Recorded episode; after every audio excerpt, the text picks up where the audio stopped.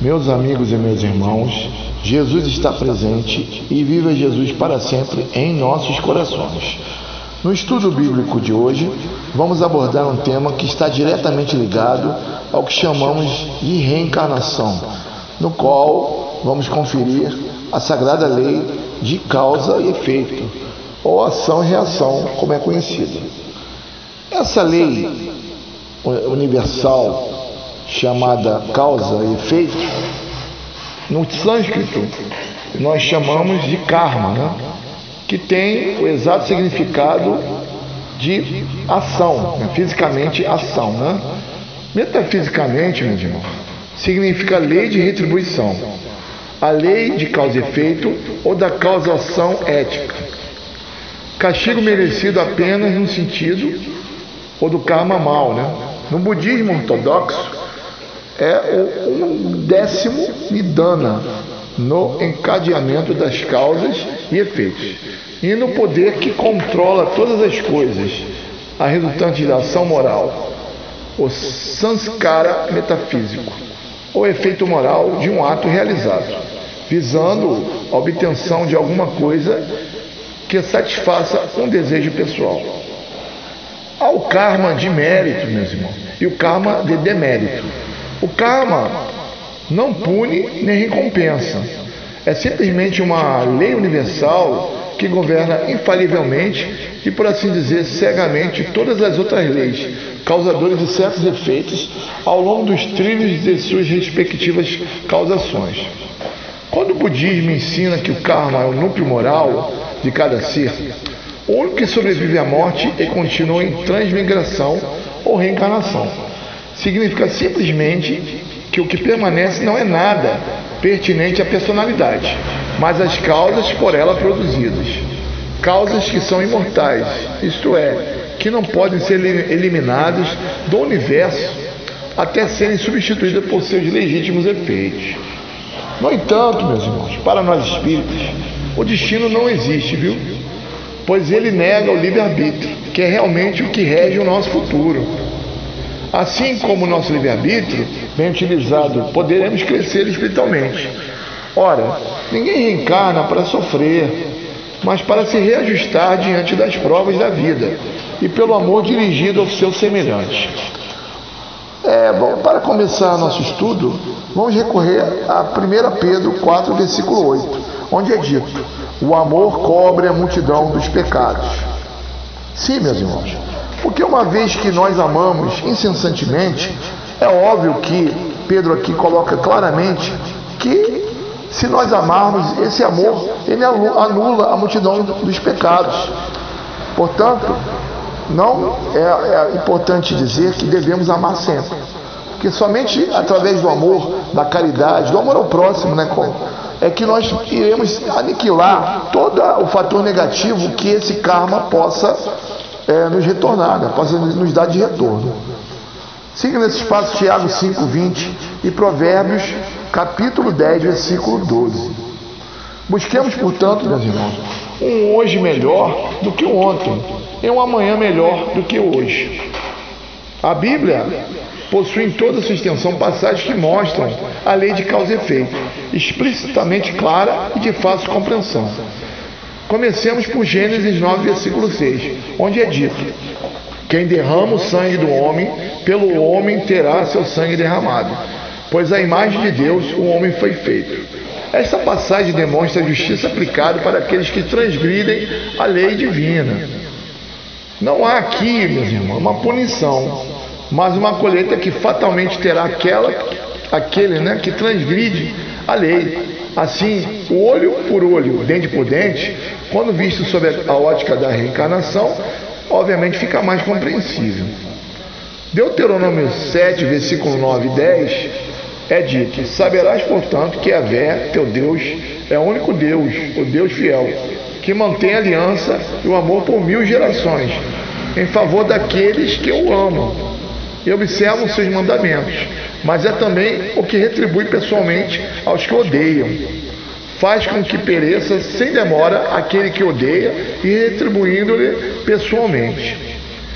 Nesse mesmo passo, Êxodo 20, versículo 12, é dito: Quem ferir o outro e causar sua morte será morto. Êxodo 21, versículo 22. Se o homem brigarem e ferirem mulher grávida e forem causa de aborto, seu maior dano, o culpado será obrigado a indenizar a que lhe exigir o marido da mulher e pagará os que os árbitros determinarem. Mas se houver dano grave, então darás vida por vida, olho por olho, dente por dente, pé por pé, pé por pé, queimadura por queimadura, ferida, ferida, ferida, né? Golpe por golpe. É uma lei puramente material e usada para um novo povo ainda rude e grosseiro. No entanto, está de pleno acordo com os princípios da lei de causa e efeito cedidamente é, reconhecido como reencarnação e do que recomenda Cristo, Cristo no sermão da, do monte, lá em Mateus 5, versículo 25 e 6, onde o Mestre Jesus diz claramente: Reconcilia-te com teu adversário enquanto estás a caminho com ele, para que não te entregues ao juiz, ao juiz oficial de justiça, e assim sejas lançado na prisão em verdade te digo, dali não subirás enquanto não pagares o último centavo. Ora, meus irmãos, está bem claro aqui em Mateus 5, 25, 26 que devemos reconciliar com nossos irmãos enquanto estamos no caminho com ele. Porque se somos entregues ao juiz e do juiz ao oficial de justiça, percebe aqui que é, não só a lei de causa e efeito está presente, como a, a nossa consciência pecaminosa. Então, diante dessa consciência pecaminosa, é, nós, obviamente, temos que nos retratar é, diante da lei com o nosso irmão enquanto estamos a caminho com ele. E o Mestre Jesus finaliza dizendo que não sairemos da prisão enquanto não pagarmos o último centil. Ou seja, enquanto não reconciliarmos com o nosso irmão, estaremos sempre em débito com a lei e teremos que, obviamente, resgatar esse mal. Né? Lembrando que Jesus também afirmou em Mateus 8, versículo é, se eu não me engano agora, meus irmãos, é 34, Mateus, é, ele fala assim: todo que comete pecado é escravo do pecado. Mateus capítulo 8, versículo 34 ou 38, não, agora não, não me, me fugindo agora, não lembro perfeitamente, mas complementa esse sentido de Mateus 5, 25 a 26. Lá no livro de Obadias, que só tem um capítulo, no versículo 15, lemos o seguinte: porque está próximo o dia de Yahvé, Yahvé sobre todas as nações. Como fizeste, assim te será feito. Teus atos re, re, recairão sobre tua cabeça. Em Jó 34:11 temos: Ele retribui o homem segundo suas obras e dá a cada um conforme o seu proceder. No Salmo 28, versículo 4, dá-lhes Yahvé conforme suas obras, segundo a malícia de seus atos. Dá-lhes conforme a obra de suas mãos. Paga-lhes o devido salário. No Salmo 30, 31, versículo 24, é dito: Amai a Iavé, seus fiéis todos. Iavé preserva os, as leais, mas retribui com usura ao que age com soberba. Já no Salmo 62, 13, temos: E a ti, Senhor, pertence o amor, pois tu devolves a cada um conforme as suas obras. Provérbios 12, 14: Do fruto de sua boca o homem sacia-se com o que é bom, e a cada qual receberá recompensa por suas obras. Assim também é dito em Provérbios 24, versículo 12. Em Eclesiastes 16, 14 e 15, lemos: para todo aquele que dá uma esmola, há uma recompensa. Cada um é tratado segundo as suas obras. Isaías 3, 11. Mas ai do ímpio, do homem mau, porque será tratado de acordo com as suas obras. Então nós temos também lá, profeta Jeremias 31, versículo 29 a 30, onde é dito, né? Nesses dias já não se dirá, os pais comeram frutas, frutas verdes e os dentes dos filhos se embotarão, mas cada um morrerá por sua própria falta. De todo homem que comeu uvas verdes, os seus dentes serão embotados. Lamentações 3, 64. Retribui-lhes Yahvé, segundo as obras de suas mãos. Essas são as principais passagens que salientam, meus irmãos, a lei de causa e efeito. Né? E vejamos a sua sequência lógica, prosseguindo através do Novo Testamento, onde é dito em Mateus 7, versículo 2 e 12. O Cristo aí no caso faz duas recomendações que resumem tudo o que necessitamos para o nosso progresso espiritual. E ambas representam plenamente a lei de causa e efeito. A primeira afirma: do mesmo modo que julgardes, serei também vós julgados. E com a medida com que tiverdes medido, também vós sereis medidos. A segunda, já no versículo 12, né, do capítulo 7, é dito: Tudo o que quereis que os homens vos façam, façais vós a eles. Né? Está é, a Torá e os profetas, né? esses princípios, princípios do ensinamento de Leu, sábio judeu, e como vemos, representa a lei de de ação, reação ou karma. Correto, meus irmãos? Mateus 25, 31 e 46, temos a colheita final de todos os nossos atos, mostrados pelo, pelo Cristo. Devendo ser este texto ou maior reflexão para todos nós. Lembremos aqui que são as obras que realmente contam. Então o rei dirá aos que está à direita: Vinde, bendito do meu Pai, tomai posse no reino que vós está preparado desde a criação do mundo, porque tive fome e me deste de comer, tive sede e me deste de beber, era peregrino e me colheste nu, e me vestiste, estava na prisão e vieste a mim. Pergunta-lhe ao justo Senhor, que do que foi que tivemos com fome e de, demos de comer, com sede de, demos de beber. Quando foi que te vimos peregrino e te colhemos, nu e te vestimos? Quando foi que te vimos enfermo ou na prisão e te fomos visitar? Respondeu o rei: Em verdade vos declaro, todas as vezes que fizeste isto, e a um destes meus irmãos mais pequeninos, foi a mim que fizeste. Correto, meus irmãos? Em Mateus 26, versículo 52, Jesus esclarece e orienta Pedro né, na, com relação ao que é chamado a lei de causa e efeito. Ele faz um alerta ali, Mateus 26, 52, dizendo o seguinte a Pedro, né? Embainha a tua espada, Pedro, porque todos aqueles que usarem da espada, pela espada morrerão. Ora, aqui se encontra o princípio da ação e reação, causa e efeito, semeadura né? e colheita. Jesus de forma alguma ensinou olho por olho, dente por dente a Simão Pedro. Não era exatamente esse o nível de conversa, de alerta, né? Vermelho, né? Por assim dizer, do Mestre Jesus ao apóstolo Pedro, né? Porque se havia cortado a orelha direita do Malco, né? do servo do sumo sacerdote, então automaticamente Jesus vendo aquela ação pecaminosa de Pedro, o repreendeu veemente, dizendo: Pedro, quem matar a espada, a espada né? É, perecerá, né? Quem, ou seja, quem com ferro fere, com ferro será ferido. Evidentemente, moldando ao que nós chamamos a, a lei de, de ação e reação, causa e efeito. Porém, é sabido, meus irmãos, que sem a reencarnação, nada feito, viu? A lei de causa e efeito não tem, ela não tem eficiência alguma, porque ambas andam de mãos dadas. A lei de causa e efeito e a reencarnação. Em Lucas, é, capítulo 11, versículo 49 e 51, lemos: Eis porque a sabedoria de Deus disse: Eu lhes enviarei profetas e apóstolos, eles matarão e perseguirão algum deles, a fim que se peçam contas a esta geração do sangue de todos os profetas que foi derramado desde a criação do mundo. Correto, meus irmãos? O Cristo está falando do princípio kármico de ação e reação, causa e efeito, semeadura e colheita.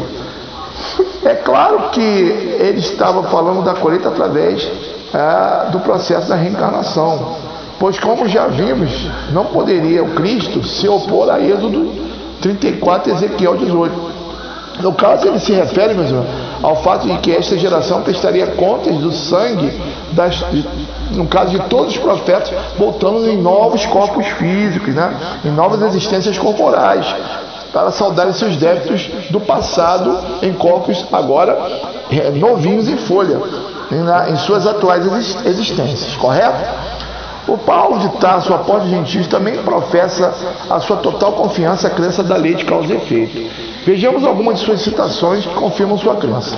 Lá nas epístolas aos Romanos, né, no capítulo 2, versículos 5 e 7, temos o seguinte: Ora, com tua obstinação e com teu coração impenitente está acumulando ira para o dia da ira e da revelação da justa sentença de Deus, que retribuirá a cada um segundo as suas obras. Na primeira carta aos Coríntios, no capítulo 3, versículo 8, Paulo reafirma é, esse conceito, dizendo: aquele que planta e aquele que rega são iguais entre si, mas cada um receberá seu próprio salário, segundo a medida do seu trabalho. Olha só.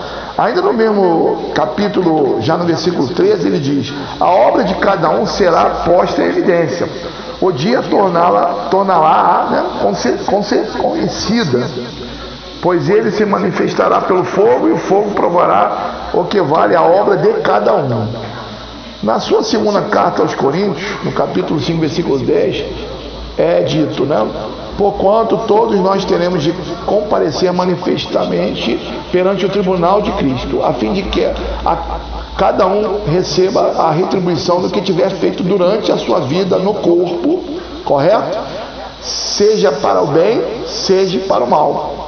Ora, aqui temos mais uma informação da nossa irremediável colheita e segundo as nossas próprias obras, correto? A segunda carta, é, Paulo, lá em Timóteo, né, no capítulo 4, versículo 14, é, Alexandre, no caso, o, fund, o fundador, de, de, de, deu provas de muita maldade para comigo, é dito, né? O Senhor lhe retribuirá segundo as suas obras. E finalizando nas epístolas a Gálatas, né, 6, versículos 7 e 9, Paulo foi conciso e direto, encerrando todas as dúvidas nesse sentido, como é dito. Porque cada qual carregará sua seu próprio fardo. Não erreis, Deus não se deixa encarnecer, porque tudo que o homem semear, isso também se fará. Porque o que semeia na sua carne, na carne se fará a corrupção, mas o que semeia no espírito, do espírito se fará a vida eterna. E não nos cansemos de praticar o bem. Finaliza o apóstolo dos gentios. Porque a seu tempo, olha só, ceifaremos. Isso prova que Paulo era conhecedor da lei de ação e reação, ou karma, como era conhecido no sânscrito. E, obviamente, sem a reencarnação, fica praticamente nula essa lei. Porque uh, as leis universais, elas têm uma, digamos assim, uma ligação direta, né? E uma, praticamente, é como se, é, não dizer, uma anedota puxa a outra, né, meus irmãos? Elas estão intimamente ligadas, né? Então elas têm, assim, uma ação, né? É, em conjunta na vida de todos os seres humanos. A crença em uma salvação pela fé nasceu é, com Lutero, viu?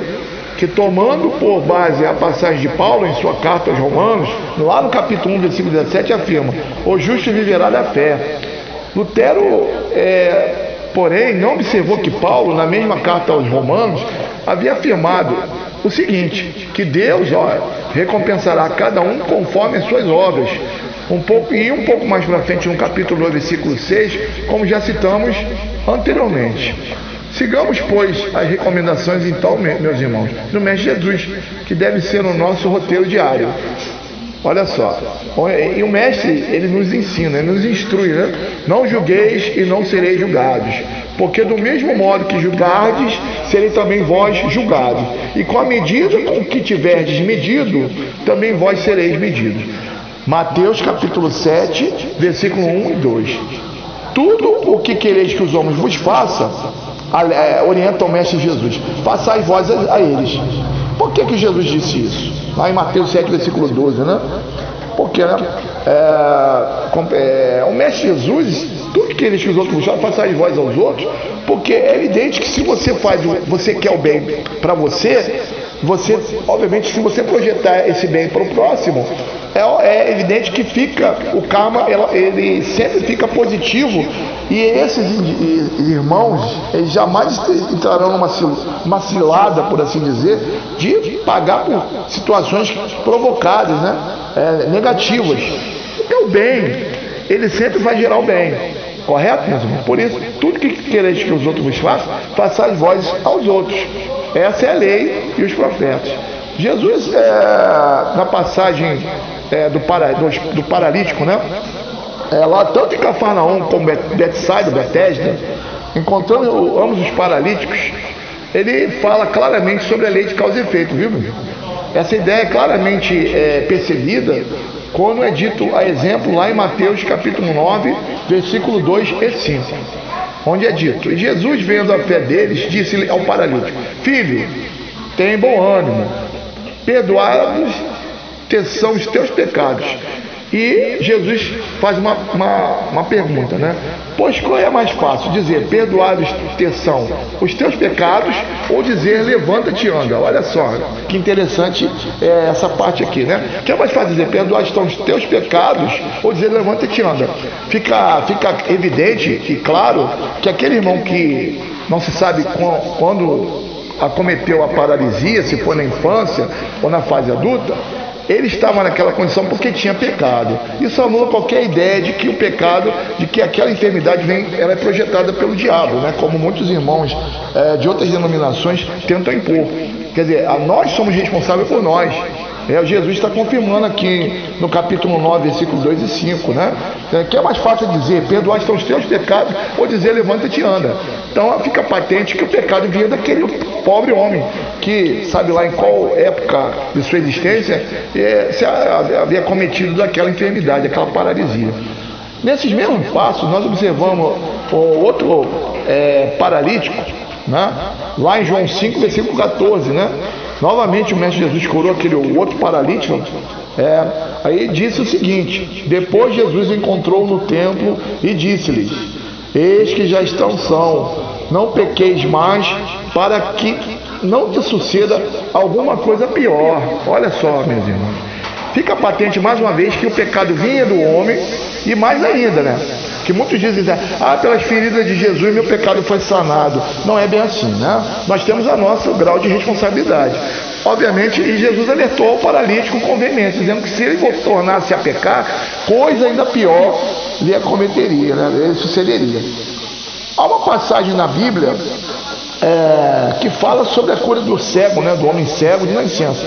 Essa passagem parece contradizer a lei de causa e efeito e a reencarnação. Pois Jesus fala que o homem cego não pecou para que a doença se abatesse sobre ele. Vamos tentar analisar essa passagem, irmãos, para tentar entender como se processou a questão da lei de causa e efeito nesse caso. E passando, Jesus viu um homem cego de nascença. E seus discípulos lhe perguntaram, dizendo: Rabi, quem pecou, este ou seus pais?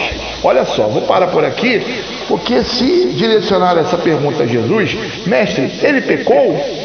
Evidentemente, se nascer cego, não temos dúvida de que ali está patenteado a ideia de uma existência pretérita, de uma existência anterior, ou seja, a reencarnação. Porque se, ele, se foi perguntado se ele pecou e ele nasceu cego, isso só podia fazer referência à vida, à vida passada daquele homem, ou seja, no caso, a reencarnação. Porque eles tinham, é, naquela época, os judeus eles tinham um, um vago conhecimento de reencarnação, não era exatamente como hoje é conhecida né, a própria ciência tem estudado, né? Então, por isso ele perguntou, mestre, quem pecou este? Aí, é, completando o texto, ou seus pais, para que nascesse cego. Jesus respondeu: Nem ele pecou e nem seus pais, mas foi assim para que se manifestem nele as obras de Deus. João, capítulo 9, versículo 1 e 3. Ora, meus irmãos, a pergunta que se faz aqui é: se nem ele pecou e nem os, os pais, né, pecado, como o mestre bem mencionou, Onde entra a lei de causa e efeito? Para compreender esse ponto, todos devem saber que os espíritos vêm ao mundo para viver experiências de dois tipos principais. É, no caso, quando a, a, a nossa, nosso espírito reencarna, existem dois tipos principais de experiências que esse espírito passa no cenário terreno. Uma relativa a provas e outra expiação, e tem uma outra que seria a missão. Então você tem provas, expiações e missão. A missão, meus irmãos, é condicionada aos espíritos de ordem superior. Como é o caso, exemplo de Chico Xavier, Madre Teresa Calcutá. Quando vem a Terra, vem, esse espírito vem com a missão. Agora, a condição de expiação é realmente relativa a uma falta cometida em vida passada. Aquele irmão vem com deficiência física, vem com uma deformidade, porque está, obviamente, resgatando o mal que ele cometeu. Ou porque tirou a própria vida. A exemplo, né? É, se suicidou, o exemplo, renasce com aqueles é, membros deficientes justamente onde foi destruído. Mas é evidentemente um assunto que é, não, não nos compete agora porque é muito extenso. Então não tem como explicar detalhadamente como se processa. E ah, da mesma forma existem as provas, né? Ah, só. Então o espírito pode escolher vir ao mundo para viver provações, né? E assim evoluir. Ou ele pode vir ao mundo é, em missão, no caso espíritos de ordem superior, como o caso Chico Xavier, é quando é um espírito mais elevado. Né?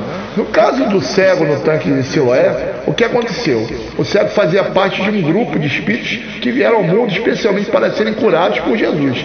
Eles escolheram passar por essa prova, meus irmãos, para que pudesse estabelecer um laço mais estreito com Cristo, né?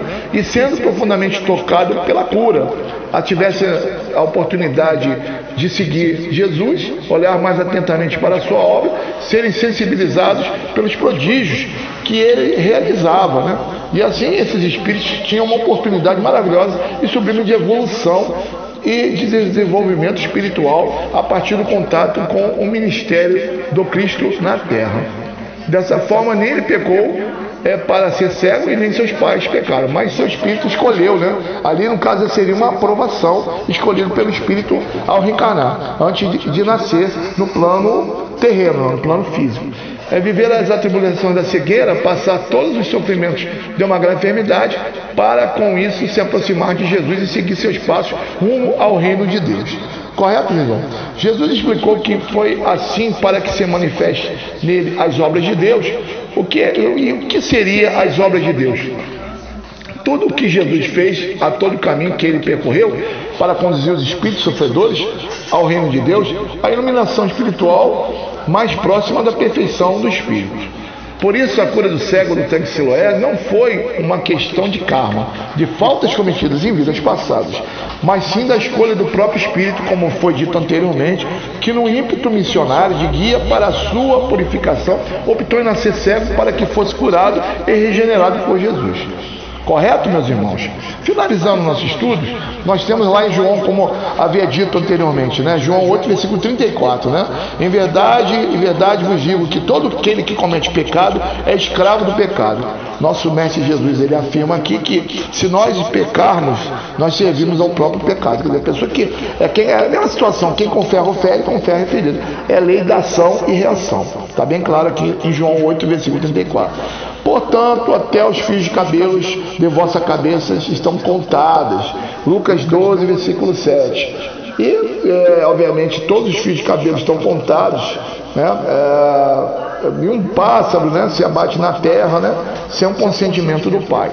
Mateus 10, versículo 29, correto? Isso, é, para finalizar o nosso estudo, também é, define que se os fios de cabelo estão contados e nenhum pássaro se abate na terra, obviamente o acaso não existe. Então, se nós observarmos situações em que é, é, indivíduos nascem com patologias, enfermidades, sem muitas das vezes pai e mãe ter causa nessa, nessa problemática, como vícios, uso de drogas, e essas crianças, saudáveis, por assim dizer, essas crianças nascem com deformidades físicas, é evidente que Jesus aqui confirmando que todos os fios de cabelo estão contados, como bem aplica o texto de Lucas 12, versículo 7, e Mateus 10, 29, que nenhum pássaro se abate na terra sem um consentimento do Pai, aí fica evidenciado que essas faltas foram cometidas em vidas passadas por esse mesmo Espírito, que agora renasce no cenário terreno com essa deficiência física, a fim de que possa é, se é, reestruturar dessa falta cometida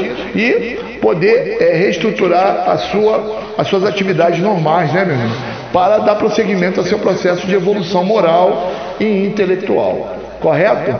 Finalizando, meu irmão, podemos dizer, sem eu possível, que nada é por acaso na vida da gente.